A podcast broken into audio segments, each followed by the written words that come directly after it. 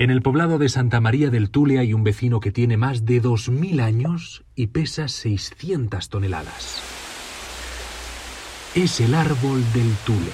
Este ejemplar milenario de Agüehuete es el árbol con el tronco más grande del mundo. Hacen falta 30 personas para abrazarlo y en su sombra caben otras 300.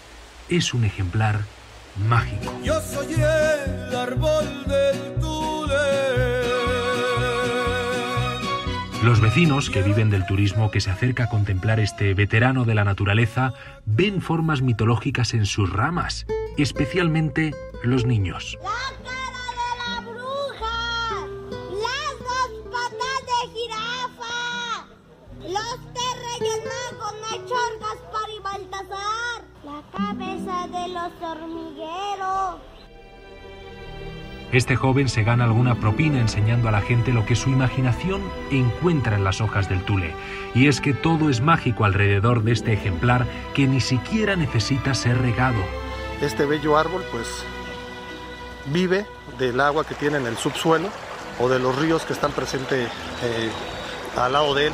Aquí en este caso son ríos subterráneos, son mantos acuíferos que mantienen con vida a este espectacular, pero espectacular árbol, gigantesco árbol, el más ancho del mundo, repito. Los tours como este, Y pues bueno, ya estamos entrando a la plaza principal de Santa María del Tule. de momento se encuentran suspendidos por la pandemia, aunque hay algún vecino que espontáneamente ejerce de guía. Favor. El delfín entrando al agua. Espérame, ¿de dónde está? La cabeza de ajo. El Tule ya ha sobrevivido a varias crisis sanitarias como esta. Vio cómo la población superó la viruela o la gripe española.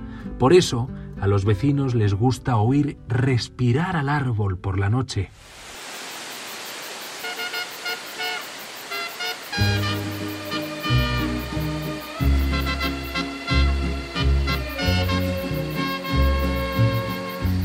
Dicen que el sonido de sus hojas les recuerda que pese a las adversidades, como un árbol, siempre nos mantendremos en pie.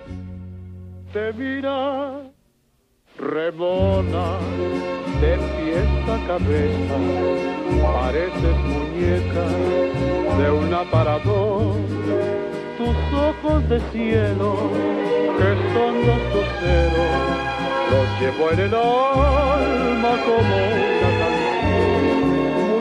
Bonita, prodigio de encanto, por ti mis angustias se bañan de luz. Te quiero y te adoro, de pies a cabeza, no hay otra muñeca más linda que tú.